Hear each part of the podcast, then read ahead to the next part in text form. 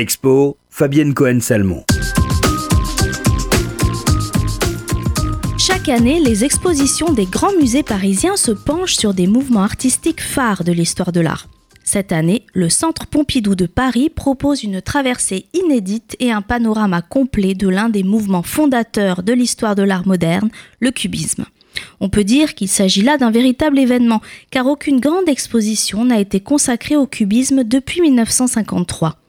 Si le cubisme fait référence en premier lieu à Georges Braque et à Pablo Picasso, le projet du Centre Pompidou trouve son originalité dans la volonté de renouveler et d'élargir à d'autres artistes la vision traditionnellement concentrée sur ces deux précurseurs.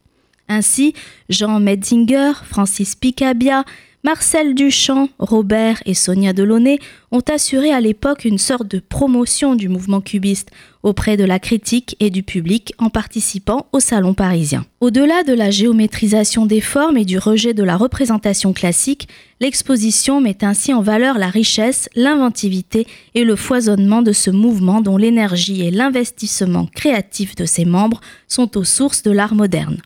L'exposition, construite autour de 14 chapitres, rassemble 300 œuvres et documents attestant du rayonnement du cubisme.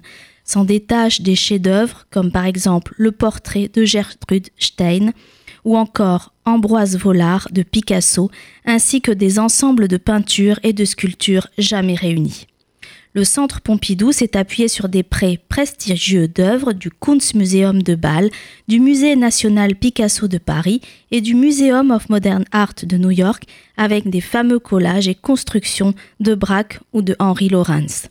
Des œuvres incontournables de Picasso complètent série telles que La nature morte à la chaise cannée en 1912 ou La guitare en tôle et fil de fer en 1914.